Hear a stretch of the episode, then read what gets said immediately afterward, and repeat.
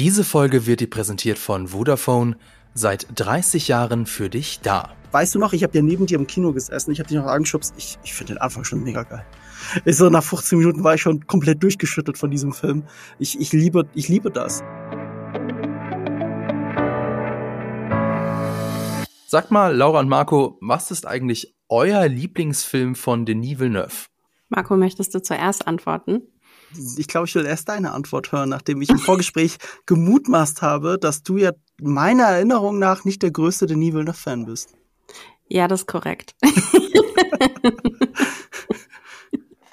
ähm, ich bin deshalb nicht der größte Denis Villeneuve-Film, weil ich finde, dass seine Filme oft ähm, äh, Style over Substance sind. Schock. Schock. ich weiß, das ist ähm, sehr ähm, ähm, nicht charakterhaft von mir, dass ich solche Filme nicht ganz so toll finde. Ähm, Arrival ist mein Lieblingsfilm von ihm. Darauf hätte ich jetzt Geld gesetzt. Mhm. Das oder das oder Prisoners. Gib zu, Prisoners ist ganz weit oben noch. Prisoners ist ja, also ich meine, ich habe den tatsächlich beim Schauen einigermaßen genossen, aber auch da finde ich, gibt es halt bestimmte Sachen, die ich jetzt ähm, nicht ganz so nicht ganz so interessant finde. Äh, ich, ich, ich finde ich find aber deine Meinung gar nicht so weit hergeholt, weil äh, das, was er da macht, das steht, da steht vieles für sich selbst. Und dann kann man sich schon fragen, ist das jetzt nur Style oder hat es wirklich Substanz? Also ich mhm. finde die Frage schon sehr berechtigt und eigentlich, äh, ich meine, nicht alle Leute können was mit seinen Filmen anfangen, sonst wären alle seine Filme riesige Publikumshits. Sind sie aber nicht. Also ich glaube sogar die wenigsten. Welcher ist es denn? Nicht mal Dune. Also Dune 1 zumindest, ja, aber der ist in der Pandemie gestartet, ich Pandemie weiß. Aber, so, ne? Ähm, ne? aber, ja. aber selbst kein einziger hat, glaube ich, über 500 Millionen eingespielt. Oder, nee, Arrival, sorry, Arrival natürlich war der erfolgreichste. Arrival war aber auch der massenkompatibelste ja, wahrscheinlich von Fall. all denen. Und, und das hat auch damit zu tun, dass da, glaube ich, äh, der Style nicht ähm, über die Substance hinweg täuschen kann. Vielleicht. Ähm, für mich ist es, und ich muss echt überlegen, weil ähm, ich habe natürlich nicht alles von ihm gesehen. Mir fehlt Enemy und seine ganz frühen französischen Filme fehlen mir auch, also französischsprachigen Filme. Ähm, Prisoners hat mich wirklich umgehauen. Das, das hätte ich nicht gerechnet und ich wusste, worum es geht. Und trotzdem habe ich nicht damit gerechnet, wie sehr mich der Film reinsaugt. Arrival war auch ein unerwartetes Gänsehauterlebnis im Kino, das ähnlich brummt wie Dune die ganze Zeit. Äh, so körperlich äh, schüttelt dich das durch. Ich finde, der spannendste ist auf jeden Fall Sicario. Ähm, Blade Runner 2049 müsste auf dem Papier mein Lieblingsfilm von ihm sein, aber so kurz nach Dune 2 lege ich mich vorerst fest auf Dune Part 2 und äh, lass mich gerne von der Zeit überzeugen, dass es doch ein anderer ist. Okay, witzig, weil genau das wollte ich nämlich jetzt offen lassen. Denn ähm, ich hätte jetzt Dune gesagt tatsächlich.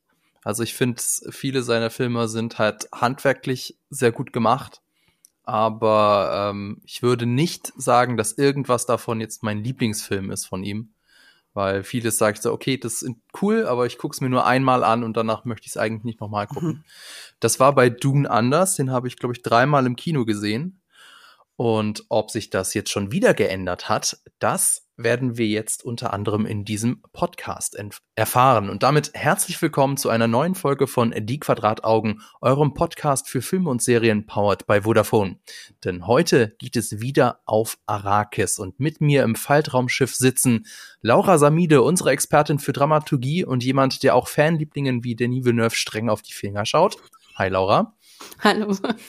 Und Marco Risch, für den Dune ja damals der beste Film des Jahres war. Hi Marco. Vorerst tatsächlich, dann habe ich ihn durch Suicide Squad ersetzt. Ah, okay. Durch The Suicide Squad wohlgemerkt. The Suicide Squad, gut. Ich gut, dass nämlich, du es noch gesagt hast. Ich ja. bin nämlich jemand, also ich hatte ihn vorerst so festgelegt. Ich glaube auch immer noch, er war das beste Kinoerlebnis von allen Filmen, die 2021 rausgekommen sind. Aber der Film, der mein Herz erobert hat, war The Suicide Squad von James Gunn. Und ich bin sehr gespannt, wie das jetzt mit Dune Part 2 ist. Aber bevor wir soweit sind, erstmal ein bisschen Werbung. In der Welt von Dune gibt es ja keine Computerchips mehr. Das ist bei uns zum Glück anders und so kommen jedes Jahr immer mehr Handys auf den Markt.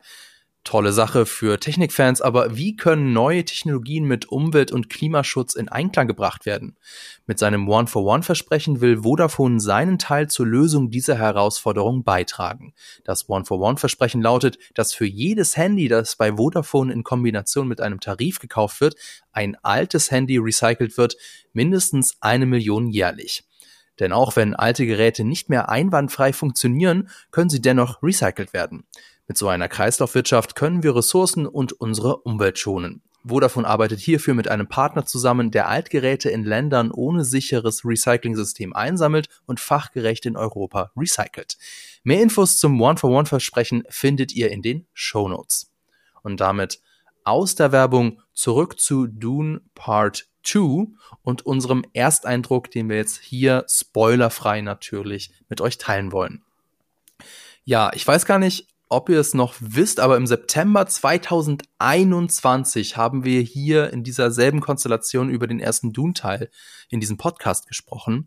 Das ist ja schon ein bisschen länger her und deswegen wollte ich mal fragen, Laura, wie leicht hat dir denn der Einstieg gefallen wieder in dieses Dune-Universum oder auch der Einstieg in diesen Film? Also ich musste, ich habe natürlich Hausaufgaben vorher gemacht und nochmal den ersten geschaut und äh, mir auch nochmal YouTube-Videos angeschaut, um ganz sicher zu gehen, dass ich das alles verstanden habe. Ähm, dementsprechend finde ich jetzt der Einstieg in, in den Film an und für sich fiel mir jetzt überhaupt nicht schwer. Aber ich meine, ich hab, musste eben Hausaufgaben machen. Dementsprechend, ich glaube, ich würde niemandem empfehlen, der jetzt den ersten Teil 2021 geschaut hat, einfach so unvorbereitet in den zweiten reinzulaufen, weil man eventuell ein paar Fragen hat, ähm, weil man sich nicht mehr komplett daran erinnert, was halt eigentlich irgendwie so, was jetzt genau Phase war, irgendwie im ersten Teil. Auf der anderen Seite würde ich behaupten, es geht schon, es geht schon und es hat natürlich auch was damit zu tun, wie, ähm, äh, wie kompliziert die Geschichte jetzt genau ist im zweiten Teil. Genau, so würde ich das eigentlich auch sagen, denn das komplizierte oder komplexere Worldbuilding ist ja mehr oder weniger im ersten Teil passiert. Und das, denke ich, haben die meisten noch so im Hinterkopf. Was man wahrscheinlich so ein bisschen vergessen kann, sind so die Charakterkonstellationen. Wie war jetzt jede Figur drauf, wie war die andere Figur drauf? Und das ist, glaube ich, kein Spoiler. Viele von denen sind halt einfach im ersten Teil gestorben. Insofern hat sich das dann ja auch erledigt. Und die, die wirklich jetzt relevant sind für den zweiten Teil, lernen wir ja auch oft im zweiten Teil erst noch so richtig kennen. Insofern, klar sollte man sich so ein bisschen noch darüber bewusst sein, wer ist jetzt eigentlich Paul. Aber ansonsten hat mir auch der Einstieg ähm, echt gut gefallen und äh, bin auch sofort reingekommen. Marco, wie war es bei dir? Hast du auch sofort den Wüstensand wieder gespürt? Ja, ich, ich finde es auch gar nicht so schwer mit dem Einstieg. Also Villeneuve hat ja nochmal so für Aufsehen gesorgt in den letzten Tagen vor diesem Podcast, äh, weil er nochmal betont hat, wie sehr er Dialoge hasst. er hasst es, äh, dass Leute dauernd Sachen erklären müssen, wobei ausgerechnet in Dune 2 Verhältnis zu all seinen anderen Filmen am meisten, finde ich, erklärt wird, auch mehr als im ersten. Ähm, die, sind zwar beide zusammen sechs Stunden, also jeweils fast drei Stunden, aber gefühlt so nach der Drehbuchdramaturgie, und da wird mir Laura vielleicht recht geben, ist so der erste Teil fühlt sich fast schon eher an wie die ersten 30 Prozent, so mit dem ersten Plotpoint und dann wird, die, wird das Tor hinaufgestoßen in die neue Welt, in dem Fall die Wüste, weil auch wenn sie schon vorher auf Arrakis waren, ähm, jetzt erst begibt er sich zu den Fremen, jetzt erst öffnet sich das Tor. Insofern war der erste auch kein runder, abgeschlossener Film, sondern schon sehr dieses Tor aufstoßen, jetzt geht's erst los. Und, äh, und ich meine, ganz streng genommen, da er das über drei Filme strecken möchte, wenn denn ein dritter kommt, fühlt sich das ja auch sehr wie der Mittelteil eben auch an. Hm. Ähm, ich finde, im ersten wird auch sehr wenig erklärt. Auch, auch das, was du gesagt hast mit den Computerships. Also ich weiß nicht mal, ob Computerships richtig ist, weil ähm, es geht nee, ja um das ist es nicht, aber das ist, ne? es ist, es ist so kompliziert ja, genau. und umständlich, dass man, also ich wollte es auf einen Begriff runterbrechen, den jeder versteht. Aber das ist schon ein guter, gutes Beispiel dafür. Genau, dass du das Problem hast. Und ich hätte jetzt auch das Problem. Wie beschreibe ich das jetzt? Es gibt keine Computer. Ah, nee, warte. Irgendwie gibt's ja schon. Taschenrechner gibt's. Nee, Taschenrechner gibt's schon wieder nicht. So, also was gibt's denn und was gibt's denn nicht? Und warum gibt's denn Bildschirme oder, oder, oder äh, zumindest diese Hologramme, aber keine richtigen Bildschirme? Es ist ganz komisch. Ähm, Äh, die einfach, einfach gesagt ist halt, dass Frank Herbert eine Welt erschaffen wollte, die feudalistisch ist, also sehr mittelalterlich. Deswegen kann man auch bei Game of Thrones sehr viele Parallelen ziehen zu Dune, dass sich da ein gewisser George R. R. Martin sehr hat inspirieren lassen von der Welt von Dune und der Politik hinter dem Thron. Äh, das merkt man schon. Und, äh, und das hat einfach mit dieser feudalistischen Welt zu tun. Und der Rest wurde erst nach und nach, auch in Dune selbst, so dazu gedichtet. Warum ist das eigentlich so? Warum haben alle Schwerter? Man fragt sich auch vielleicht, wenn man sich mit der Welt vorher nicht auseinandersetzt, warum haben denn trotzdem manche Lasergewehre dann im, im, im zweiten Teil? Das kann sich erschließen, muss sich aber nicht. Ich finde, das ist ähnlich wie bei Herr der Ringe. Weil Herr der Ringe, als ich die Filme ganz jungfräulich geguckt habe, ohne die Bücher wirklich gekannt zu haben, ohne mich mit der Welt groß auseinandergesetzt zu haben, sondern einfach nur die ersten zwei Filme war das noch, so zu gucken, äh, bin ich erst so langsam in diese Welt reingekommen und auch erst sehr viel später habe ich kapiert, ah, deswegen ist das Bündnis so und so, weil das ist beim ersten Mal gucken vielleicht nicht ganz klar und ich habe bis heute nicht die Bücher gelesen und bin trotzdem einigermaßen jetzt in der Welt drin. Ähm, aber, aber das ist dann so, das, das sind diese Hausaufgaben, die man dann noch machen kann, von denen Laura geredet hat, aber muss nicht, finde ich. Man, man, es erschließt sich auch so. Warum es da jetzt keine Computerchips in Anführungsstrichen gibt, ist doch jetzt gar nicht so relevant. Und was, welches Jahr 10.000 das ist, also nicht nach christlicher Zeit, das ist noch viel weiter in unserer Zukunft. Das ist auch, hat auch wieder ganz eigene Gründe, aber es macht dann Spaß, sich damit auseinanderzusetzen, finde ich. Es erweitert die Welt sehr schön und man kann den Film aber auch für sich stehen lassen. Ich glaube, ich glaube, ähm, das, was bei Dune, dem ersten Teil und jetzt aber auch dem zweiten Teil ähm, so herausstechend ist, ist, dass es ein Film ist, der im Kino gesehen werden muss ähm, und dass es auf jeden Fall ein, Erlebnis ist. Mhm. Ähm, und es ist halt auch, also es ist ein physisches Erlebnis wirklich, ja. ne? Also wenn du das richtige Kino hast, wo du halt wirklich ähm, auch den Ton fühlen kannst, mhm. dann ist es ein unglaublich physisches Erlebnis. Also wie, ich habe den, ähm, ich weiß gar nicht, ihr habt den wahrscheinlich im Mathesa gesehen, ne? Ähm, Dolby Cinema, aber mit der ja. echten Kontrastwert auf der Leinwand und natürlich mhm. Dolby Atmos. Also es hat uns ordentlich durchgeschüttelt. Ja, ja ich habe ihn im Zoopalast gesehen ähm, und ähm, das würde ich auch jedem empfehlen, dass man halt wirklich irgendwie jetzt nicht das kleine ähm, äh, nischige Programmkino um die Ecke dann irgendwie für diesen Film sich aussucht, weil, also es sei denn, das ist so ausgerüstet, ne? Also jetzt äh, nichts gegen kleine nischige Eckkinos, weil da gehe ich auch sehr gerne hin. Aber ich glaube, um den Film wirklich zu fühlen, sollte man eben darauf achten, dass man auf jeden Fall technisch da ausgestattet ist, um den auch wirklich irgendwie äh, in all seiner Bandbreite irgendwie äh, genießen zu können. Und äh, dementsprechend, ähm, also eben nochmal auf das, was ich vorher gesagt habe, zurückzukommen, das ist halt ähm, es ist schön, wenn man halt die Hausaufgaben vorher gemacht hat, wenn man vorher irgendwie sich ein bisschen mehr damit auseinandergesetzt hat, weil dann sieht man vielleicht noch bestimmte Nuancen, die man sonst irgendwie auch über, überschauen könnte, übersehen könnte. Aber es ist halt am Ende des Tages auch nicht wichtig, weil du kannst auch einfach ähm, drei Stunden in diesen Film reingehen und wirklich sagen, ich genieße jetzt einfach nur die Show. Mhm. Und eine Show bekommen wir auf jeden Fall geboten. Würde ich jetzt einfach mal gleich zu den Pros und Cons kommen, denn alles Visuelle in diesem Film ist eigentlich die große Stärke des Films. Also äh, die Welt wirkt äh, riesig, bombastisch und sie wirkt auch vor allem echt. Ich habe jetzt den ähm, Film aus den 80ern nicht gesehen, aber natürlich kenne ich einige der Ausschnitte. Und ich fand, da sieht das alles immer nach Kulisse und nach Kostüm aus. Also ich bin da immer sofort ein bisschen abgeschreckt und ähm, das ja, dadurch kann ich auch nicht so gut in diese Welt eintauchen, während ich jetzt bei Denis Villeneuve's Dune wirkt das alles kohärenter und ich habe eher das Gefühl, das ist wirklich eine eigene Welt und die Leute tragen diese Kostüme, weil das eben da so braucht ist oder weil die sich über die Jahrtausende so entwickelt haben und nicht, weil sich das irgendein Kostümdesigner, irgendeine Kostümdesignerin im äh, stillen Kämmerlein ausgedacht hat. Ähm, die und ich meine, der erste Teil hat auch schon ordentlich vorgelegt mit den visuellen Sachen. Die waren ja auch echt richtig beeindruckend.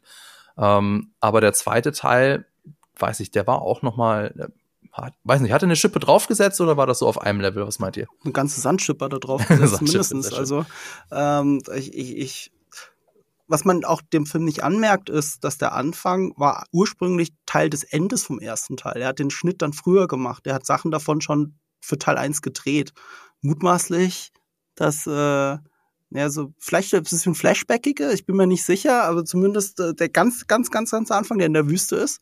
Aber selbst der Teil fühlt sich losgelöst von Teil 1 an, finde ich. Also ähm, weil es nochmal ähm, beeindruckender, spannender inszeniert ist. Wobei, klar, die allerspannendsten Momente Richtung Höhepunkt, als die Satoka zum Beispiel in dieses Labor reinkommen, da, damit kann sich das so ein bisschen messen. Vielleicht hat er auch so eine Doppelung gespürt, die unnötig ist. Und deswegen das dann als Anfang von Teil 2 genommen. Aber weißt du noch, ich habe ja neben dir im Kino gesessen, ich habe dich noch angeschubst, ich, ich finde den Anfang schon mega geil. Ich so, nach 15 Minuten war ich schon komplett durchgeschüttet von diesem Film. Ich, ich liebe, ich liebe das. Also, äh, se also selbst wenn Laura komplett recht haben sollte, ne, dass es im Endeffekt mehr Style over Substance ist, für diesen Style gehe ich ins Kino dann, dann ist das halt so äh, weil ähm, das ist in der Perfektion ähm, fast unerreicht in den letzten Jahren, zumindest in diesem Scale. Und der fühlt sich auch die ganze Zeit so an. Guck mal, der, der erste, die erste Szene, wisst ihr noch im ersten Teil, das war ein Flashback. Äh, nicht ein Flashback, es war eine Vision von ähm, Paul, äh, von den, ähm, von den ähm, äh, Hakonnen, wie sie eben das Spice ernten und dann überfallen werden von den äh, Fremen. Und wir haben eine Szene, die so ist in Dune 2. Und das ist dasselbe Gefährt. Ich habe es mir extra nochmal angeschaut. Und selbst in Teil 1 wirkt es nicht so riesig, obwohl du es in der, ganze, in der Gänze so siehst. Er geht ja hin, hat ja auch das Bildformat geändert für Teil 2. Er ist von CinemaScope auf 1,9 zu 1 gewechselt, was fast 16 zu 9 ist so ungefähr. Ich weiß nicht, ob es euch aufgefallen ist. Das ist ähnlich dann der Effekt wie bei Jurassic Park 1, dass wenn du es in dem Format filmst, dass alles, was groß sein soll, noch größer wirkt. Das ist dasselbe Phänomen. Und du hast denselben Ernter, Spice-Ernter der Hakon. Ist dasselbe Modell. Ich habe es mir extra nochmal angeschaut. Und es ist aber so, als würdest du vor einem Hochhaus stehen. Du fühlst nochmal einen ganz anderen Scale in diesem Film. Das ist fast so, als wäre der erste Film wirklich nur ein Teaser gewesen für das, was uns im zweiten erwartet hat. Und äh, Christopher Nolan hat ja so einen Vergleich zu Imperium schlägt zurückgemacht. Und da gibt es viele Gründe, glaube ich, warum er das gesagt hat. Außer, dass er in dem Moment, als er das gesagt hat, mit der Villeneuve zusammen auf einer Bühne war. Muss man dazu sagen. Er hat das einem Freund gesagt. Ich finde, das ist dein Imperium schlägt zurück. Aber Und er hatte den Film zu dem Zeitpunkt schon gesehen? Ja, genau. Mhm. Also, soweit ich weiß. Aber es gab schon mehr Stimmen, die ihn gesehen hatten zu dem Zeitpunkt. Deswegen gehe ich fest mhm. davon aus. Ähm, das Ding ist, Wisst ihr noch, als ein Imperium schlägt zurück, diese Anfangssequenz auf Hoff, als er zum ersten Mal diese AT-AT Walker seht, als dieses, die riesigen Füße durch den Schnee stapfen und beinahe Luke Skywalker zerdrücken, so diesen Gefühl des Scales hatte selbst Star Wars mit einem mondgroßen Todesstern bis dahin noch nicht so vermittelt. Das kam erst im zweiten Film, in diesen ersten 20 Minuten. Und äh, so ähnlich fühlt sich Dune 2 durchgehend an für mich. Mhm. Ich weiß noch, wir hatten eine ganz interessante Unterhaltung, ähm, weil ich glaube, du warst so ungefähr ein oder zwei Wochen, nachdem wir Dune gesehen hatten, den ersten Teil in Berlin. Und mhm. wir waren irgendwie abends in einer Bar. Mhm. Und ich meinte so zu dir, weißt du, was ich krass finde? Ich habe schon alles vergessen. Es ist irgendwie nichts hängen geblieben von diesem Film bei mir. Ich weiß noch, ich kam aus dem ersten Film so raus und noch, also du wirst ja bei der Pressevorstellung dann auch immer gleich gefragt, ja und wie fanden Sie denn den Film? Was ist so Ihre erste, erste Eindruck, mhm. Ihre Rezension und so weiter? Und ich weiß noch, dass meine einzigen Worte war, als ich aus dem Kino rauskam, wo so, boah, das war ein Brett. Ähm, also weil ich wirklich auch gar nicht, ich hatte nicht mehr zu sagen in dem Moment, weil ich einfach nur dachte, so, buff. Ähm, und das fand ich total spannend, wie ich dann irgendwie bei mir selbst gemerkt habe, wie über schon so ein, zwei Wochen alles so aus meinem Gehirn so wieder rausgefadet ist. Ähm, weil ich weiß noch, ich meine, ich meine, man sitzt ja da in diesem Kino und irgendwie, das brennt sich ja irgendwie äh, direkt irgendwie so auf, äh, in, es sollte sich eigentlich direkt in dein Gehirn so einbrennen. Das macht es auch. Es fühlt sich so an, als würde es es machen. Und dann hat es aber keinen Nachhall. Und das hat mich beim ersten Teil wirklich ähm, dann im Nachhinein ähm, nochmal den Film hinterfragen lassen, weil ich mir so dachte, okay, wenn ich erstmal diese krasse physische Reaktion auf einen Film habe, direkt initial, nachdem ich den Film gesehen habe, und dann zwei Wochen später kann ich nichts mehr davon in meinem Körper und in meinem Gehirn nachhallen fühlen. Was heißt das genau? Was sagt das über den Film aus? Und ähm, das spielt natürlich auch noch mal eine Rolle, wie ich jetzt auch den zweiten Film mir angeschaut habe, weil ich natürlich auch vom zweiten Film sehen wollte, okay, schaffst du das, was der erste Film irgendwo nicht geschafft hat? Und ich finde es beim zweiten Film fast noch eklatanter. Ich habe jetzt schon fast alles vergessen. Ich saß da drei, drei Stunden im Kino gestern Nachmittag Das ist noch nicht mal 24 Stunden her. Und es hat sich bei mir nichts festgebrannt. Ich finde das halt eine interessante Beobachtung bei dir, weil bis zu einem gewissen Punkt gehe ich ja bei dir mit, wie so bei vielen Dingen. Und äh, ich bin aus dem zweiten jetzt raus und war auch so. Also, das ist jetzt ein Brett. Also nicht deine Worte, aber so habe ich mich gefühlt. Ich fühle mich erschlagen und habe auch ähm, in, in, in meiner äh, Filmkritikerpflicht habe ich ja trotzdem der Welt sagen wollen, wie äh, ist das jetzt eher ein Daumen hoch oder Daumen runter? Und dann habe ich halt einfach blöd die Worte von Christopher Nolan zitiert, weil so fühle ich mich gerade. Ich fühle mich gerade so, als hätte ich zum ersten Mal das Imperium schlägt zurückgesehen. Mhm. Und ähm, und mehr will ich dazu noch nicht sagen. Die passenden Worte muss ich erst finden. Und so ähnlich war es vielleicht auch beim ersten, nur bei mir ist der Nachhalt deutlich stärker als bei dir. Bei mir sorgt der Nachhalt dafür, oh, ich will es nochmal sehen. Und mhm. äh, Dune ist ja auch etwas, was mich seit, nicht seit 1984, aber seit 1984er Film begleitet, aber sehr früh in meiner Kindheit. Ich glaube, ich habe Dune gesehen, bevor ich Star Wars gesehen habe. Wenn ich mich gerade richtig erinnere. Also es ist wirklich, also ich, ich mag den ersten Dune. Ne? Fabian hat schon ein bisschen drüber geredet, klar, alles kostümig und so weiter, aber der hat so was Psychedelisches. Das mochte mhm. ich schon immer daran. Der ist halt, David Lynch. Ja, genau, dieser David Lynch-Style, ich liebe das. Mhm. Ich sehe halt auch, was daran Katastrophe ist, was David Lynch daran hasst. Jeder innere Monolog wurde offensichtlich mit Widerwillen da eingefügt.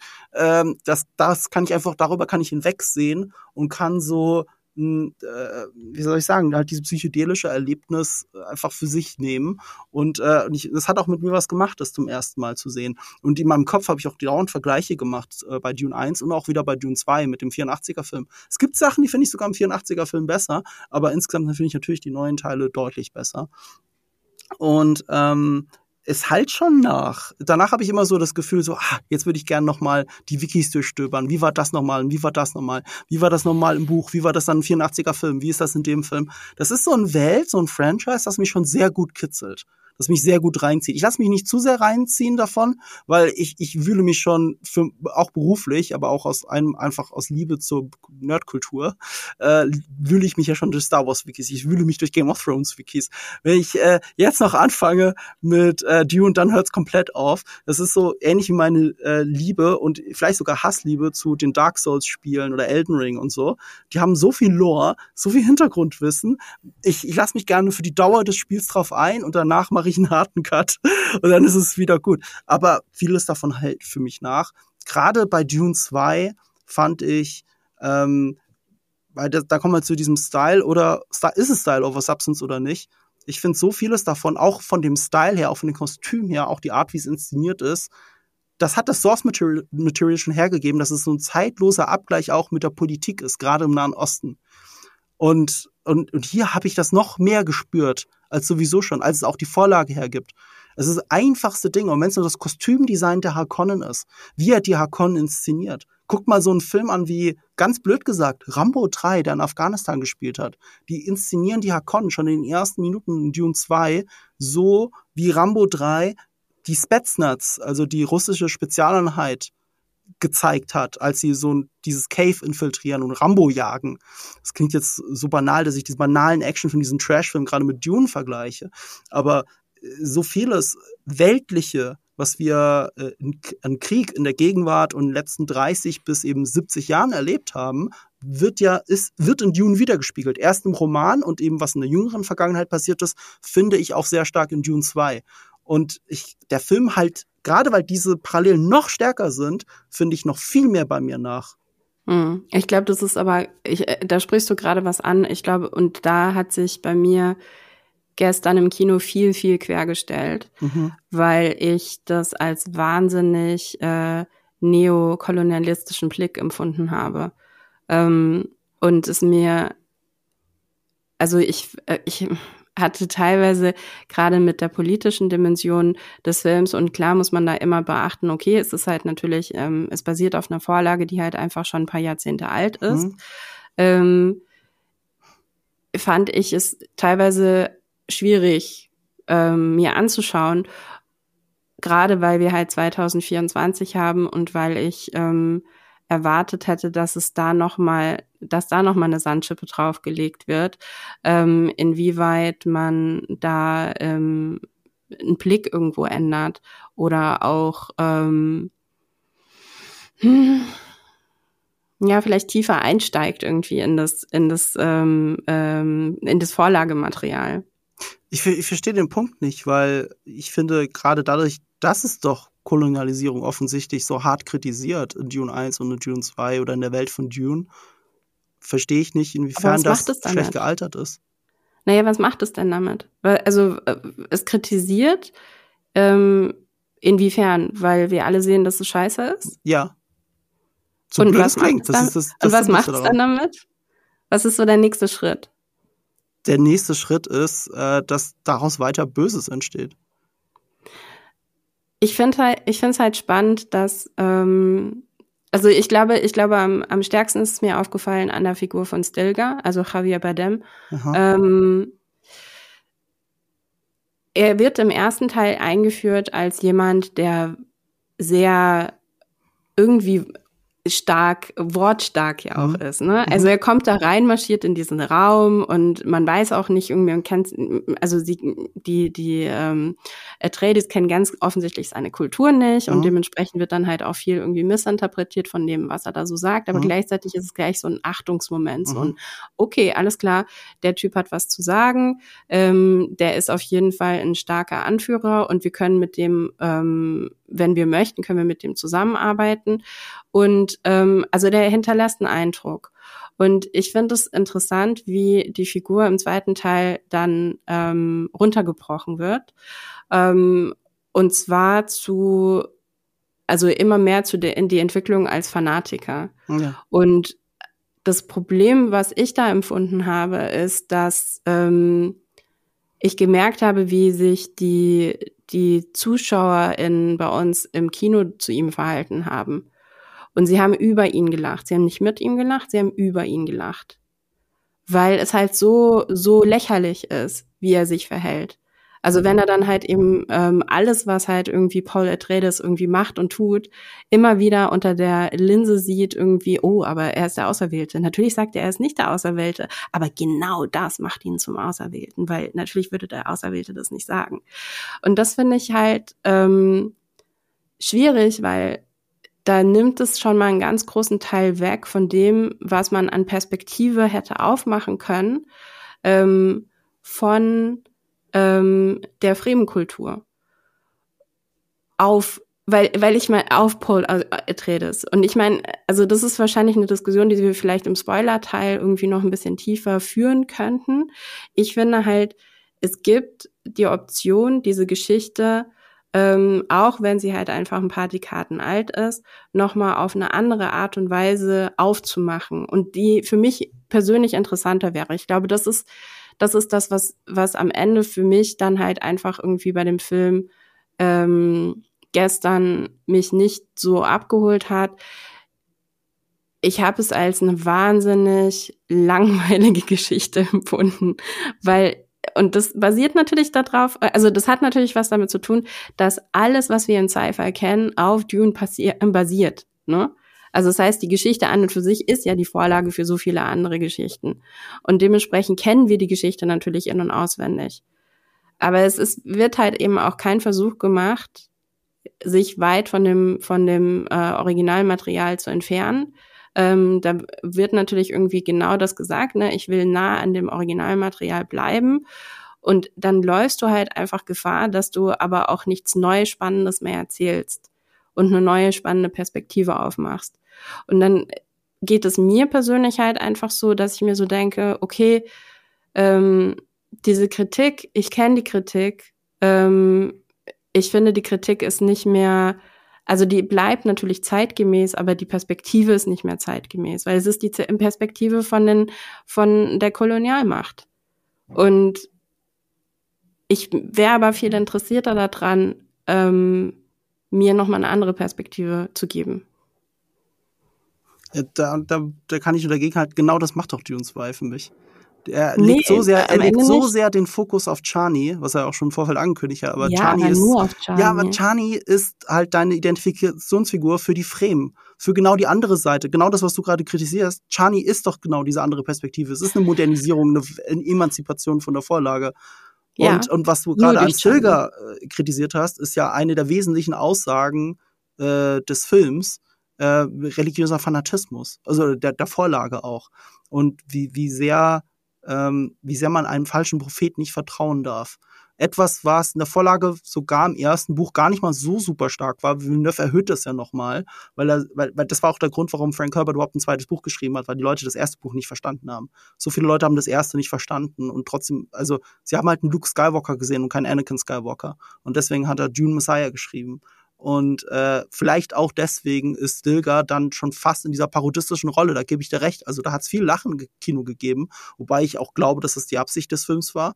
Äh, äh, Fabian wird sich erinnern, dass ich mich zu uns in die Reihe so gedreht habe und gesagt habe, sie gehen vo voll, voll rein in Life of Brian. Das ist gerade das Leben des Brian von Monty Python. Egal, was der vermeintliche Auserwählte tut oder sagt, der, äh, der, Fan der Fanatiker wird darin eine Bestätigung seiner Meinung sehen. Und ich finde das aber einen wichtigen Teil der Kritik an dem Ganzen. Auch einer, der so unglaublich offensichtlich in your face ist. Und dass es wichtig ist, dass man an der Stelle auch ein bisschen darüber kichert. Weil, weil man, wie soll ich sagen, damit man es einfach versteht. Ja, was ist da trotzdem, verstehst du nicht? Es ist ja trotzdem, die Geschichte ist ganz klar. Wir haben diese zwei weißen Menschen, die kommen in eine, ähm, in eine Kultur, ähm, die komplett äh, BPOC geprägt ist. Ähm, wir haben ähm, quasi die, ähm, äh, die Kolonialmacht, die sich ausgibt als Teil dessen ähm, und das quasi sozusagen irgendwie auf eine gewisse Art und Weise auch unterläuft. Ähm, da haben wir natürlich nochmal zwei verschiedene Perspektiven. Wir haben die Perspektive irgendwie von Lady Jessica, die natürlich eine ganz andere Agenda nochmal fährt als ihr Sohn. Ähm, und dann hast du auf der, dann hast du aber, dann, dann stoppt das irgendwo da. Weil das ist halt, okay, du hast halt eben diesen weißen ähm, ähm, Auserwählten und irgendwo ist natürlich eine Kritik daran, ähm, dass es halt dieser weiße, heteronormative, ähm, männliche Auserwählte ist. Und dann wird aber das Einzige, was dann irgendwie noch draufgelegt wird, was sich halt unterscheidet von der Vorlage, ist dann halt Shani, die halt aus völlig unerklärlichen Gründen sagt, nö, ich vertraue dem nicht. Und es ist aber auch ein Bruch und in, in ihrem Charakter irgendwo drin, weil du hast halt natürlich irgendwo, ähm, du hast ja, sie ist ja die erste, die ihm auch immer hilft. Und sie ist ja auch die erste, die ähm, ihm dann nochmal ein anderes Vertrauen entgegenbringt, indem sie ja tatsächlich auch eine Beziehung mit ihm eingeht. Und gleichzeitig ist sie, spielt sie aber die Rolle derer, die halt sagt, ja, aber er gehört nicht zu uns. Und das kannst du machen. Das ist alles fein, ne? Also more power to her, dass sie halt irgendwie ihn ähm, gleichzeitig irgendwie sexy findet und aber auch kritisiert. Es ist aber an und für sich, ich finde die Geschichte einfach nicht spannend, weil es halt einfach schon 50.000 Mal so erzählt worden ist. Und das ist die meine Kritik daran, dass und ich weiß, da kannst du am Ende des Tages kannst du natürlich immer sagen, ja, aber das ist natürlich das Ursprungsmaterial. Ja, ist es auch, genau. Und dann muss man sich halt die Frage stellen, okay, will ich den Film, also will ich jetzt persönlich, ich Laura, will ich so einen Film 2024 mir anschauen? Ist das jetzt spannend für mich? Habe ich das Gefühl, der macht mir eine neue Perspektive auf und gibt mir irgendwie was mit, wo ich halt so denke, wow, wow, politisch gesehen habe ich da echt irgendwie was, da habe ich jetzt was mitgenommen aus dem Film. Muss ich als Laura sagen, nee, hab, da habe ich nichts mitgenommen aus dem Film. Das ist nichts, was irgendwas aufbricht, was mir irgendwie eine neue Perspektive irgendwie gibt, sondern es ist sehr viel althergebrachte äh, Geschichte. Es ist halt die Frage, erwarte ich das von einem Blockbuster? Also ich muss jetzt, glaube ich, sehr lange nachdenken, wann mir ein Blockbuster mal wirklich irgendwie eine neue, frische Perspektive gegeben hat. Mir fällt da jetzt spontan tatsächlich keiner ein. Also die Filme, die wirklich irgendwie eine neue Geschichte erzählen oder eine frische Perspektive bringen, das sind ja eher die kleineren Filme. Ähm, Gebe ich dir recht, ja. das stimmt. Aber dann ist es trotzdem die Frage, also dann ist trotzdem die Frage, es ist ja immer noch Kunst. Will ich diese Kunst sehen oder ich, es, es spricht sie nicht. Ich muss jetzt an der Stelle so mal reinkrätschen, weil du gibst es an einigen Stellen, es ist so modernisiert, dass du gar nicht mitgekriegt hast, wie modernisiert es ist, weil die Atreiden sind nicht komplett weiß. Dies, das sind People of Color. Das war schon im ersten so, auch wenn du ihn komplett vergessen hast. Und die Fremen sind auch weiß die sind nicht nur People of Color, sie sind mehrheitlich hier People of Color, aber sie sind nicht nur weiß. Die Fremen sind keine ethnische Minderheit, sondern sie sind äh, vor Tausenden von Jahren auf Arrakis eben angesiedelt und es sind eben alle möglichen Hautfarben. Sie sind mehrheitlich nicht nur weiß. Also und jetzt im, und, im Film haben sie es aber geändert. Trotzdem wird am Ende im Endeffekt der White Savior Trope wird ja wird ja kritisiert und dafür müssen natürlich die beiden weiß sein. Ja, ja, klar. Es wäre so, als würde ich jetzt, es, äh, weißt du, natürlich sind die Nazis im Zweiten Weltkriegsfilm weiß besetzt. So, was soll ich, das ist jetzt kein Kritikpunkt für mich. Verstehst du? Nee, ich weiß, deshalb sage ich ja auch, also deshalb komme ich auch wieder dahin zurück. Die Frage ist halt einfach nur, ist das eine Geschichte, die ich 2024 ich so Ich will auch 2024 Geschichten über Nazis hören, ja. Ja, was ist doch. Ja, verstehst ich will du? auch, Also, ich, ich möchte, ich möchte auch 2024 Geschichten über Nazis hören, ja, definitiv. Ähm, aber ich glaube, auf dem, auf dem Level, auf dem ich das irgendwie erzählt bekomme, das, also wo ich einfach auch nochmal ähm, inhaltlich mehr geboten bekomme und auch ein bisschen mehr bekomme ähm, zu dem Wie. Und da kommen wir wahrscheinlich auch zu dem zurück, irgendwie, wie viel Dialog gibt es in dem Film und wie viel wird wirklich gesagt in dem Film und wie viel wird einfach äh, stehen gelassen. Ähm, und wie viel kann man dann irgendwie tatsächlich daraus mitnehmen? Das ist doch die Frage. Ist das jetzt ein Film, der mich persönlich da irgendwie ähm, inspiriert oder nicht? Und wie gesagt, es ist eine sehr, sehr persönliche Kritik von mir als Laura, die in diesem Film sitzt und sagt, ja, okay, es ist halt wirklich ein bisschen lame. ein bisschen lame.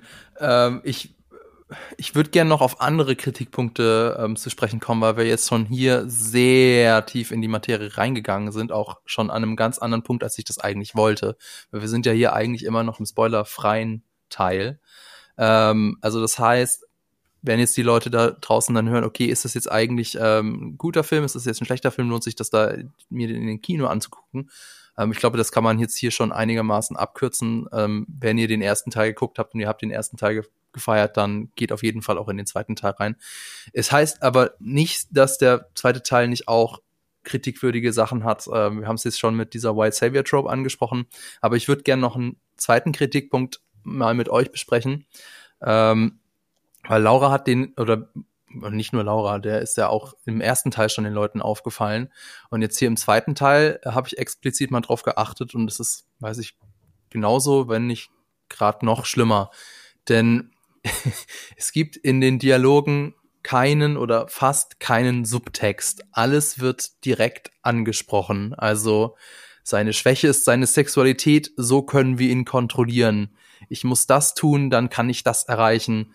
Und das fand ich tatsächlich schon äußerst plump. Ich weiß nicht, ist euch das auch so aufgestoßen oder habt ihr gesagt, naja, es ist halt einfach der Stil von Denis Villeneuve, das passt schon? Ich glaube, es ist Teil dessen, was ich eben gerade eben kritisiert habe, dass mir da halt einfach das Mehr fehlt. Dieses, ähm, ähm, ich möchte irgendwie intellektuell mehr rausgefordert werden von einem Film. Ähm, und dann gehört halt Dialog ganz, ganz stark dazu. Ähm, und ich bin auch kein, ich bin absolut kein Fan von Informationsdialog, aber ich bin Fan davon, wenn Leute Sachen sagen, die sie anders meinen, also sprich Subtext. und äh, wenn ich selbst noch ein bisschen Arbeit leisten muss und sagen kann irgendwie, okay, ähm, ihr habt mir jetzt das gegeben, ist es wirklich das, was ihr mir zeigen wollt oder muss ich da jetzt noch was irgendwie wegarbeiten, ne? muss ich da ein bisschen graben, um das verstehen oder springt mir halt irgendwie ähm, springt mir halt eigentlich die, der komplette Inhalt schon ins Gesicht und ich glaube, das ist beim zweiten Teil vielleicht eventuell noch stärker so wie beim ersten Teil. Aber ich glaube, es hat halt viel damit zu tun, was halt irgendwie tatsächlich Danny Villeneuve machen möchte. Ich glaube, Danny Villeneuve als Regisseur hatte einfach gar nicht das Interesse daran. Und ich meine, das sagt er ja dann auch, ne? wenn er sagt irgendwie, ja, das ist mir ja eigentlich schon wieder zu viel Dialog gewesen. Ähm, das irgendwie über diese Ebene zu erzählen. Ich glaube, da geht es wirklich viel mehr um das Erleben also ich möchte irgendwie mhm. in diesem in diesem Kinosaal sitzen und das einfach irgendwie mit ähm, komplett über Bilder erzählen. Die Frage ist halt, schafft er es zum Beispiel auch über die Bilder den Subtext aufzumachen? Das ist eine Frage an euch tatsächlich. Äh, welchen Kontre Subtext meinst du jetzt konkret? Also, dass die äh, White Savior Trope aufgebrochen wird? Naja. Ich finde, macht sehr viel mit Subtext. Ja. Ja, gib mal ein Beispiel. Äh, ein Beispiel ist, womit ich, womit ich mich halt bei dem Film erwische, und das ist das, was du gesagt hast. Du sagst ja, ich finde, es lame. Ich finde halt, äh, und es würde dir im Endeffekt, ich fasse es mal zusammen, nichts Neues erzählen, was keine Erkenntnis die Laura nicht schon hat. Das Ding ist, dieser Bombast, den wir erwähnt haben, diese Gänsehaut, dieser Scale, den wir alles haben, ich, das ist ein Film, bei dem ich permanent das Gefühl habe, ich will gerade mit Paul jubeln und ich würde für diesen Anführer sterben und ich weiß gleichzeitig aber ganz genau, dass das alles falsch ist. Und, und das mhm. ist selbst zu einem Zeitpunkt in dem Film so, wo selbst dem allerletzten Zuschauer im Saal klar ist, dass es falsch ist. Also nachdem mhm. er dieses äh, Poison of Life, oder? Wie heißt das immer? Water of Life? Water of Life. Water of Life. Water of Life getrunken hat.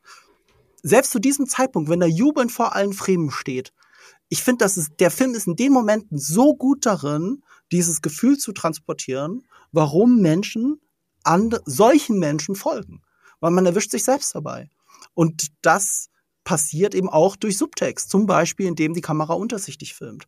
Zum Beispiel, indem die Musik immer weiß, wann muss ich das Liebesthema einspielen, weil ich ihn persönlich darstelle oder wann habe ich die heroischen Themen und wann mache ich den harten Cut und bleib einfach nur bei dieser Wüstenatmosphäre und, und lass die Sonne aufgehen. Mhm. Es, es, sind so viele dieser Momente, die dich in diesem Film verlieren lassen und ich finde, da arbeitet er eigentlich sogar durchgehend mit Subtext, weil das eine große Stärke ist. Ich meine, da bin ich ja bei dir. Sie sagen alles, was sie denken. Da ist nicht viel Subtext in den Dialogen, überhaupt nicht. Das ist, äh, also wenn ich nicht wüsste, dass es nicht ganz eins zu eins das Buch ist, würde ich sagen, es fühlt sich an, als wäre es eins zu eins einfach ein Buch, in dem man ja über Dialog erzählen muss. Aber äh, in den Bildern selbst, diese Bildsprache, das macht ja was mit dir. Ja, ich glaube, also ich finde, ja, finde ich absolut relevant. Ähm, Habe ich auch so empfunden. Ähm, Du verstehst, warum ich, warum ich gerade wegen sowas der absoluten Meinung bin, dass das noch relevanter ist als je zuvor. Ich, ich habe wirklich so, ich, so vieles davon erinnert mich gerade an, an das, was eben im Nahen Osten passiert oder selbst in der Ukraine passiert. Also, oder, weißt du, das ist so. Ich glaube, mich interessiert das, äh, oder mich erinnert es teilweise eher mehr, was auch in Social Media im Moment gerade passiert. Von mir aus auch das, ja klar. Du, du, da hast du recht ich, ich, ich finde das, und das, das kommt alles noch so viel schön mehr raus im zweiten, auch wenn es absolut on your nose ist. Das ist mir so klar. Und äh, das macht den Film vielleicht sogar noch stärker, weil, weil, weil, weil diese Diskrepanz doch einem klar ist. Es ist so, der, der Film ist, ist, ist nicht subtil. Also ich sage, er hat Subtext, aber er ist nicht subtil. an, keiner, an keiner Stelle ist dieser Film subtil. Und das bis zum Schluss nicht. Und äh, ich bleibe auch dabei, die Perspektive durch Chani, das war eine sehr clevere Entscheidung. Wenn ich, da, wenn ich das vergleiche mit dem 84er-Film oder so, wie ich das Original bis jetzt verstanden habe, ohne das Originalbuch gelesen zu haben, ich kenne es nur in Auszügen, weil ich sehr viel vom Hörbuch mitgehört habe. Ähm, Chani ist eine wesentlich, also Chani ist quasi das Gewissen des Films gerade. Sie ist die eine mit diesem Blick und er ist auch übrigens auch, was zu diesem subtilen, äh, nee, subtextualisierten Erzählen dazu gehört, ist, viele der Einstellungen, der Kameraeinstellungen, die Chani hat, spiegeln Kameraeinstellungen aus dem ersten Film. Ganz viele. Vielleicht sehr prominent, zum Beispiel im Trailer, dieser Shot von der Vision aus der Zukunft, in der Paul Atreides zusammen mit den Fremen gegen Hakonnen kämpft und äh, man sieht das Kampfgetümmel und die Kamera fährt langsam auf ihn zu, der Helm öffnet sich und du siehst seine Augen. Fast eins zu eins diesen Shot hat Chani im zweiten Teil. Mhm. Und wenn ihr auf das letzte Bild achtet, welche Person gezeigt wird und was uns der Blick sagen soll, das zeigt, was für ein Turn eben auch dieser zweite Teil eigentlich genommen hat. Und du hast viele dieser Momente. Du hast Momente, in denen Chani an den anderen Fremen-Truppen vorbeiläuft und sie ihr aber auf die Schulter tapsen, so wie sie das bei Paul immer wieder machen. Du hast, du hast solche, du hast solche Spiegelungen auf einmal und eben die andere Perspektive als, als die der reinen Kolonialmacht. Mit Chani hast du das auf einmal. Mit Chani hast du eine andere Art von Identifikationsfigur. Und wir müssten schon fast in den Spoiler-Part reingehen. Also dann würde ich gerne noch einen Punkt dazusetzen. Ist das vielleicht hier ein guter Punkt, um in den Spoiler-Part zu gehen? ja, ich glaube. Ich glaube, wir sind sowieso schon ja. weit in dem spoiler-regen Bereich drin. Also. Okay, okay. Ähm, mein, mein Punkt wäre nämlich, äh, die Visionen von Paul sind unzuverlässig. Äh, es geht hier ja um eine False Prophet Geschichte. Und es gibt zu diesen False Prophet Geschichten gehört auch oft die selbsterfüllende Prophezeiung. So, weil du etwas tust, passiert ja erst das und das. Und im ersten Film hast du ja die Vision davon, wie Paul seinen heiligen Krieg führen wird. Und äh, selbst wenn ihr jetzt immer noch zuhört, obwohl ihr den Film nicht gesehen habt, also die, die Spoiler euch nicht kümmern oder was auch immer, das ist ja jetzt kein großer Spoiler, dass er das macht, was er sieht, was er macht. Aber in diesen Visionen ist Chani an seiner Seite gerade als er über, als er ähm, äh, äh, Kaladan, glaube ich, heißt es, ne, äh, ja. die Heimat der Atriden wieder erobert und er in diesem Raumschiff sitzt und von oben herunterschaut auf die Fremenkrieger, die ihm fanatisch zujubeln. Neben ihm steht Chani an seiner Seite. Und das wissen wir jetzt nach dem Ende von Teil 2, wird so nicht passieren. Zumindest müsste noch viel passieren, damit sie genau so wie da an seiner Seite steht. Und, und das ist jetzt schon ein erstes Indiz für uns Zuschauer, dass seine Visionen unzuverlässig sind. Was etwas ist, was, mhm. was, ähm, was erst June Messiah dann auch wirklich äh, aufgegriffen hat, um damit er selber überhaupt in die Selbstkritik kommt. Also er merkt, Moment mal, ich habe gesehen, ich krieg ein Kind, aber ich habe zwei bekommen. Äh, irgendwas stimmt hier nicht. So, ist, ist, ist das, das, das ist so wichtig, um nochmal diese False Prophet Geschichte so mit, also Dune, äh, Denis Villeneuve streut das so ein bisschen drüber. Das hat er so ein bisschen subtiler drin. Und das ist zumindest etwas, worüber man diskutieren kann. Da gibt es schon wieder Futter, um drüber nachzudenken. Aber, aber weißt du, wenn du schon den ersten so, so halb wieder vergessen hast, dann sitzt du natürlich nicht wie ich da und so, oh mein Gott, das ist der gleiche Shot wie bei Paul. Oh, es ist so genial und das und das. Und dann, dass er auch genau mit Chani endet und den, ihren blauen Augen. Und anstatt jetzt mit ihm. So, ich weiß gar nicht, was der letzte Shot von Paul, ich kann dir jetzt nicht sagen, was der letzte Shot von Paul Atreides in diesem Film ist weil der Film sich am Ende, er zeigt die, die wegfliegenden Raumschiffe und er konzentriert sich auf Chani. Es kann sein, dass sein letzter Shot sogar war, dass er dem Befehl gegeben hat, dass sie den Heiligen Krieg jetzt führen. Und dann siehst du ihn nicht mehr. Das ist zumindest jetzt gerade so in meiner Erinnerung. Ich glaube auch, dass es so war, ja. Und das ist subtil. Es ist eigentlich subtil, weil Denis Villeneuve sich von dieser Person endgültig ist entfernt. Ist, subtil? ist er, weil, weil das, ist es dir aufgefallen? Ist es dir aufgefallen, dass das ja. der letzte Shot ist? Ja, natürlich ist mir aufgefallen. Ich muss jetzt über nachdenken, was ein letzter Shot ist. Ich kann dir nicht genau sagen, nee, was aber letzter mir ist, Shot war. Die, mir ist natürlich aufgefallen, dass wir auch mit ihr enden. Ja, das schon, das, also das schon. Ist, das ist ja nicht, das ist ja auch nicht irgendwie, oder auch diese ganze, wie sie aufgebaut wird. Ja, das ist nicht subtil. Ich, ich, ich, ich, sag, dir, ich sag dir, es ist vieles ein Holzhammer, aber es ist, der Schnitt ist in diesem Fall subtil, weil du nicht merkst, Moment mal, ich habe ja Paul nicht gesehen. So, also überhaupt nicht gesehen, jetzt vielleicht eine Minute nicht oder so. Was halt komisch Doch, ist für so ein Ende schon. mit ihm als Held. Also mir ist es nicht direkt aufgefallen. Ich finde schon. Also ich finde auch zum Beispiel irgendwie ähm, am Ende vom ersten Teil irgendwie ähm, gibt es ja eine ähnlichen, gibt es ja eine ähnliche Entwicklung und du hast ja beim Ende vom ersten Teil vor allen Dingen auch diesen einen Blick, den irgendwie äh, seine Mutter ihm ihm zuwirft, ne, so von hinten.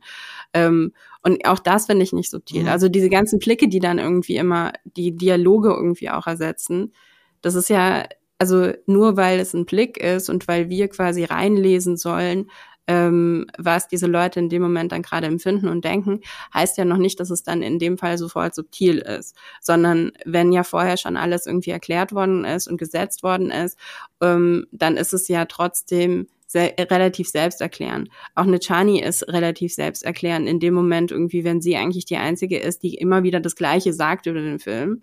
Ähm, also immer wieder ihn kritisiert und sagt irgendwie, okay, du bist halt nicht einer von uns. Ähm, und du kannst natürlich mit uns an unserer Seite kämpfen, das ist alles fein. Ähm, aber in dem Moment, wenn du diesen einen Schritt gehst und dich über uns stellst, kann ich dir nicht mehr, also kann ich dir nicht mehr vertrauen, kann ich dir nicht mehr folgen. Das ist ja das, was sie die ganze Zeit sagt. Und dann ist es, finde ich, auch nur die logische Konsequenz, dass wir auf ihr enden, weil wir natürlich eben auch genau diesen Shift brauchen. Wir brauchen ja eine neue Identifikationsfigur, wenn wir ihn jetzt so langsam halt einfach irgendwie verlieren. Weil wir jetzt so langsam ähm, auch dadurch, dass er ja Entscheidungen trifft. Und ich meine, ja, es sind falsche Prophezeiungen, die er teilweise sieht, aber trotzdem trifft er ja Entscheidungen. Also er sieht zum Beispiel, wenn ich in den Süden gehe, dann passiert das. Und er geht trotzdem in den Süden, dann trifft die Entscheidung. Und ja, es ist keine einfache Entscheidung für ihn, aber trotzdem trifft er sie. Und er weiß ganz genau, was es für ihn bedeutet. Und das ist, finde ich, genau dieser Moment, wo es natürlich dann auch bricht und wo du genau mehr in Richtung ihr dann irgendwie schauen musst, irgendwie als Zuschauer, weil du halt, ähm, weil du natürlich merkst, irgendwie, okay, ich wurde hier auf eine falsche Fährte geleitet ähm, dass er überhaupt irgendwie jemand ist, dem ich vertrauen könnte. Ich würde behaupten, dass es schon das ist schon im ersten Teil ja auch irgendwie, ich glaube, wir haben auch im ersten Podcast schon darüber gesprochen, dass wir halt einfach auch im ersten Teil natürlich schon gemerkt haben, dass da auch die Fährten schon gelegt wurden, dass er halt einfach irgendwie nicht unsere Identifikation ist, äh, Figur ist, dass wir nicht ihm, ihm vertrauen können, dass wir nicht irgendwie darauf hoffen können, dass er halt irgendwie der, ähm, der Auserwählte ist, der tatsächlich irgendwie Frieden und Freude Eierkuchen bringt. Jetzt haben wir schon sehr viel auch aus den ähm, Sachen, die ich jetzt eigentlich noch ansprechen wollte, schon vorher weggenommen. Deswegen will ich vielleicht noch auf einen Aspekt eingehen. Und zwar, Paul Atreides ist ja ein charismatischer Anführer, der mit seiner Rolle struggelt. Ähm, jetzt im ersten Teil vielleicht noch stärker struggelt als jetzt im zweiten. Und da wollte ich euch mal fragen, ist Timothy Chalamet eigentlich fehlbesetzt oder ist er genau der Richtige für diese Rolle? Weil, ähm, um das vielleicht mal ein bisschen auszuhören, okay, hab, habt jetzt nicht gleich sofort gesagt, ja, nein, deswegen äh, will ich es noch ein bisschen ausführen, was meine ich damit. Er hat ja jetzt auch ähm, ja, viele Filme ähm, angeführt und ich habe so im Social Media so ein bisschen das Sentiment gespürt, so wir haben eigentlich ein bisschen die Schnauze voll von ihm. Also ähm, es gibt jetzt ein bisschen zu viele Filme mit Timothy in der Hauptrolle und gerade auch bei Wonka haben wir ja drüber geredet oder gab es da den Kritikpunkt, ist er wirklich der Richtige für so jemanden, der einen wirklich mitreißt oder ist er nicht vielleicht eher doch so Call Me By Your Name mäßig so der, der broody Teenager, der, der ein bisschen nachdenklich in der Ecke sitzt. Ähm, das war zumindest so, wie ich das ähm, so erst wahrgenommen habe. Trotzdem hat mich, äh, hat, hat, hat, hat mich Timothy Chalamet in diesem Film tatsächlich als, auch als charismatischer Anführer überzeugt. Und jetzt wollte ich mal wissen, wie euch das gegangen ist. Äh, wir leben in einer Zeit, in der Timothy Chalamet ein Foto von seinem Kühlschrank machen kann und das geht viral. Deswegen finde ich ihn gerade so, ich, ich finde ihn so unglaublich richtig dafür, dass er schon typecastet ist. Weil er so Everybody's Darling so ein bisschen ist, bis natürlich, genau, das ist auch der Grund, warum ihn so viele hassen, würde Taylor Swift wahrscheinlich genauso zutreffen. Aber ähm, damit hat er hat halt dieses Charisma und dass du dann so jemanden nimmst und der dann diesen Turn für den Charakter macht. Ich glaube, man sieht es im ersten Teil ganz gut. Leute, die nur den ersten Teil geguckt haben, nicht die Bücher kennen, sich nicht auf den Lore eingelassen haben, so, die haben sehr oft, obwohl auch der erste nicht gerade subtil ist, ähm, auch beim ersten sehr oft nicht gesehen, in welche Richtung diese Geschichte eigentlich diese Figur schubst. Und äh, das funktioniert halt, weil es Timothy Chalamet ist, glaube ich tatsächlich, weil er nicht so darüber hinaus wächst. Gerade in dem Film ist mir so oft aufgefallen, dass er einfach diese typische Timothy Chalamet-Frisur rockt. Also wie, wie prominent die eigentlich in Szene gesetzt ist, so dass wirklich seine Silhouette halt. Er hatte diese einzigartige, einzigartige Silhouette mit diesen komischen Frisur. Ich habe so mittendrin in dem Film gesessen und gedacht, wie, wie kriegt man die Haare so hin, dass es so aussieht? Also es gibt diesen Timothy Chalamet-Kopf. Er ist, er ist wie Mickey Mouse. Wenn du nur seine Silhouette zeigst, weißt du genau, wer das ist. Und äh, ist perfekt für eine ikonische Figur, perfekt für einen ikonischen Anführer.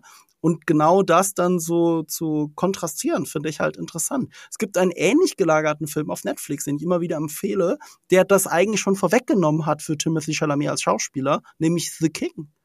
Auch komische Frisur, eine nicht typische Timothy Chalamet-Frisur, aber ein ähnlicher Wandel.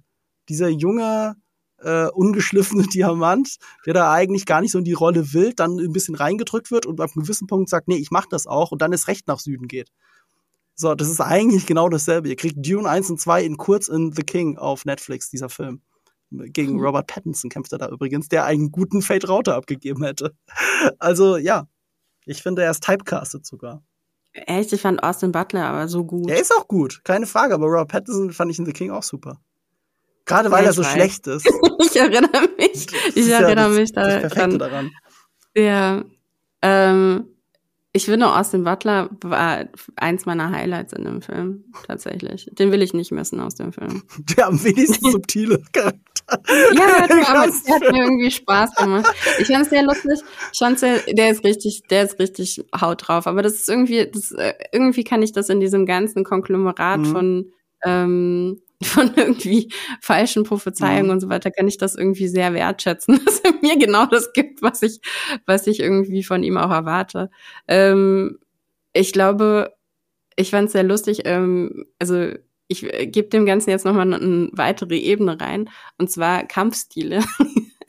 Weil ich finde zum Beispiel, dass Timothée, ähm, der ist halt, auch wenn er kämpft, halt so ein Spargeltarzan, ne? Also da, der hat auf jeden Fall Kampftraining gehabt, das will ich gar nicht bezweifeln. Mhm. Aber ähm, du siehst ganz genau, wenn du nur seine Silhouette siehst, siehst du ganz genau, wer er ist. Ähm, ich fand's lustig, wir haben nach dem Kino so ein bisschen drüber geredet und ähm, dann kam so die Kritik auf, dass die Hakunnen halt einfach immer ähm, schwer, äh, stark und langsam sind und äh, die äh, Fermen, die könnten, die rollen halt sehr viel. Ähm, und dass das halt so der, der Kampfstil irgendwie von den beiden ähm, ist, dass, dass sie so, ähm, dass sie so irgendwie prägt. Mhm.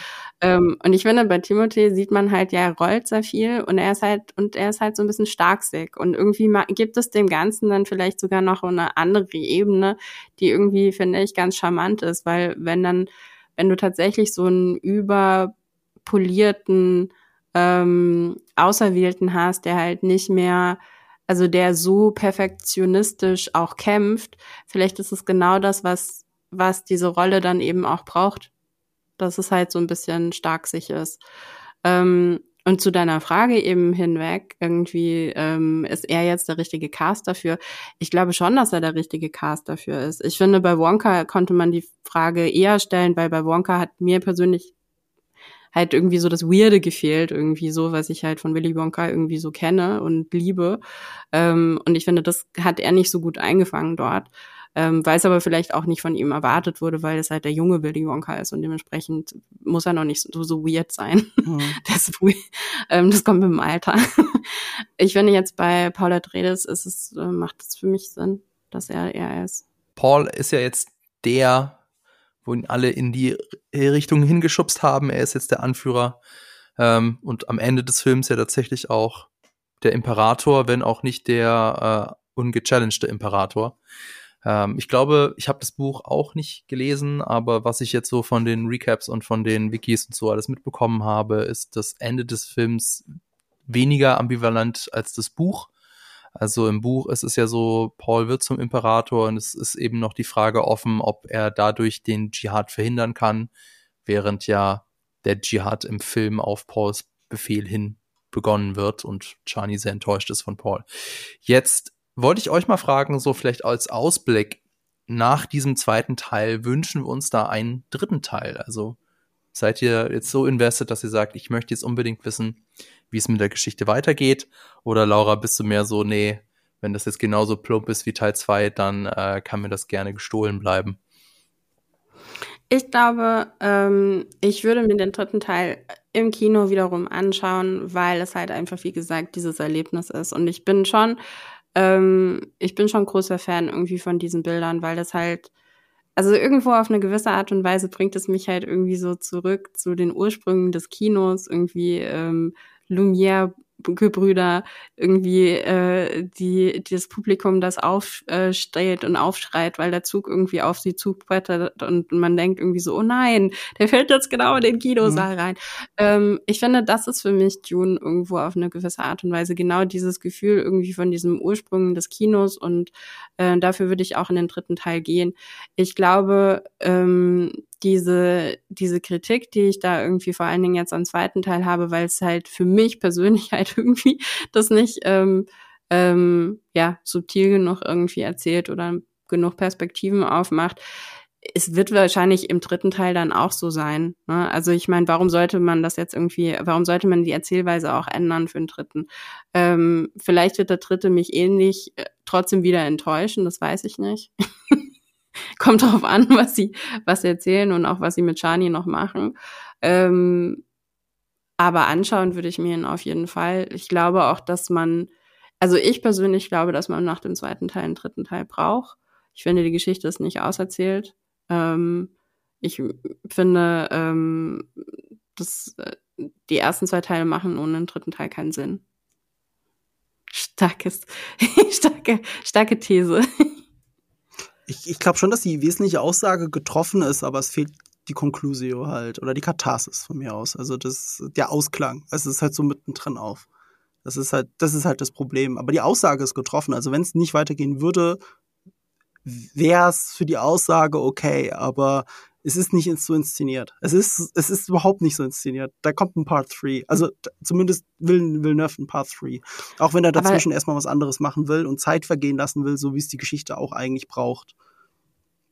Ja, aber zu dem, was du ganz, ganz am Anfang hm. gesagt hast, vielleicht auch nochmal wieder zurück, weißt du, für mich ist tatsächlich, diese, diese Filme sind eine Dreiaktstruktur. Hm. Weil der erste Teil ist einfach nur der erste Akt ja, gewesen. Genau. Und jetzt im Moment gerade geht es ja auch darum, irgendwie quasi da die These zu prüfen. Also diese These, ist Paul Atreides wirklich irgendwie der Auserwählte? Okay. Das wurde okay. ja jetzt noch nicht gechallenged. Ähm, und wenn du jetzt die Geschichte an dem Moment wirklich verle äh, ver komplett verlässt mhm. und irgendwie das so stehen lässt und sagst, ja, vielleicht ja, vielleicht nein, es gibt Kritik. Achso, ich hätte ich hätte ich, ich, ich, ich, hätte das Nein jetzt so für, für voll genommen. Für mich ist das, äh, für mich ist die Aussage getroffen, aber sie ist nicht gechallenged, wie du gesagt hast. Also muss man jetzt. Ja, ja, es ist noch nicht, es ist, wurde noch nicht auf den ja, Prüfstand genau. gestellt. Er wurde noch nicht als auf den ja, Prüfstand gestellt. Und ich finde, das ist ja normalerweise jetzt die Aufgabe von einem dritten Akt, mhm. das zu machen. Ja ähm, diese These nochmal zu überprüfen. Und deshalb finde ich, die Geschichte ist noch nicht zu Ende ja. erzählt. Ja, okay, da bin ich bei dir. Ja, ob es soweit kommt, müssen wir dann natürlich erstmal sehen. Also du hast, glaube ich, schon angedeutet, dass Denis Villeneuve eben am Drehbuch von Dune Messiah sitzt. Er hat sogar gesagt, es ist fast fertig und sowas schreibt man nicht in seiner Freizeit. Also da wird es irgendeinen Auftrag vom, vom Produktionsstudio schon geben. Das ist nicht richtig, das hat er beim zweiten auch gemacht. Der ja? zweiten hat er schon angefangen zu schreiben, wo es noch keinen Auftrag gab. Okay, dann ähm, schauen wir mal. Aber er hat ja auch gesagt, for my mental sanity, I might do something in between, mhm. but my dream would be to go on one last time on this planet that I love. Also Denis Villeneuve hat auf jeden Fall Bock. Jetzt ist die Frage, ob auch äh, das Studio Bock hat und ob, vor allem auch, ob die Zuschauerinnen und Zuschauer Bock haben. Denn ähm, natürlich hängt es auch damit zusammen, ob jetzt Dune Part 2 ein Erfolg wird. Und wenn wir uns mal anschauen, ich glaube, ich habe gesehen, 190 Millionen Dollar Budget, also ein bisschen mehr als der erste Teil. Und der Vorgänger hat ja nur, nur in, mit großen Anführungszeichen 434,8 Millionen Dollar eingespielt. Das war allerdings auch noch in der Pandemie. Das heißt, ähm, aktuell haben wir die zumindest äh, bei uns nicht mehr. Ähm, die Leute können ins Kino gehen, wenn sie wollen. Und es gibt ja auch aktuell keine echte Konkurrenz. Also was läuft denn gerade im Kino, wo die Leute sagen, ja, ich möchte, ich habe Bock auf äh, Blockbuster Action, gehe ich jetzt in Dune Part 2? Nein, ich gehe lieber in, keine Ahnung, raus aus dem Teich. Nee, ja nicht. Also das nächste, was, naja, auch das kann man nicht so richtig vergleichen. 21. März kommt Ghostbusters in die Kinos. Aber also aktuell würde ich tatsächlich sagen, läuft Dune Part 2 ohne Konkurrenz. Insofern ähm, sind da wieder die Vorzeichen sehr positiv, dass mhm. äh, der Film auf jeden Fall ein Erfolg wird. Die Umstände könnten nicht besser sein und äh, abgesehen von dem Kinoerfolg angesichts einer Pandemie war das ein Streaming-Hit äh, bei HBO Max. Der war auch lange Zeit auf Prime oder ist immer noch auf Prime, also kann jeder den ersten Teil gucken, wann er möchte. Jetzt seit kurzem auch auf Netflix. Also viel mehr sehen können sie das nicht. Ist die Frage, äh, wie viel davon bei den Leuten hängen bleibt und ob sie es wirklich sehen wollen oder nicht. Also ich auf jeden Fall. Ich war nach dem ersten Teil ja ziemlich kritisch. Jetzt der zweite Teil hat mir da ähm, mehr davon gegeben, was ich wollte, nämlich mehr menschliche Regungen. Wir haben mehr menschliche, zwischenmenschliche Beziehungen bekommen, was ich sehr wichtig fand, um einfach der Figur Paul näher zu kommen. Und äh, das Universum ist etabliert und jetzt äh, ja, können wir quasi den Vorhang aufziehen und eine richtig große Geschichte erzählen. Ich bin gespannt. Ich hoffe, sie werden irgendwann noch mal von von Dune wegkommen, aber das habe ich schon nach Part 1 gesagt und es hat mich jetzt in Part 2 überhaupt nicht gestört. Insofern äh, mal sehen. Ich weiß ja, ich weiß ja, wie es in den Büchern ist. Ähm, ja, dann würde ich sagen, war's das für diese Folge. Ich hoffe, es hat euch gefallen. Wie fandet ihr Dune Part 2? Falls ihr schon im Kino wart, schreibt's uns gerne in die Kommentare. Außerdem haben wir auf Spotify auch wieder eine Umfrage. Was ist euer Lieblingsfilm von Denis Villeneuve? Vielen Dank fürs Zuhören. Danke an euch, Laura und Marco, an das Team im Hintergrund und natürlich an Vodafone. Bis zum nächsten Mal.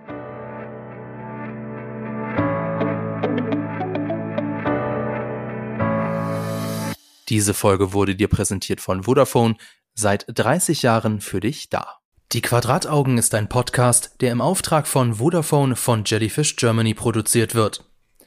Die Moderatorinnen und Moderatoren sind Fabian Douglas, Laura Samide, Marco Risch. Regie Ron Harupa. Produktion Laura Samide.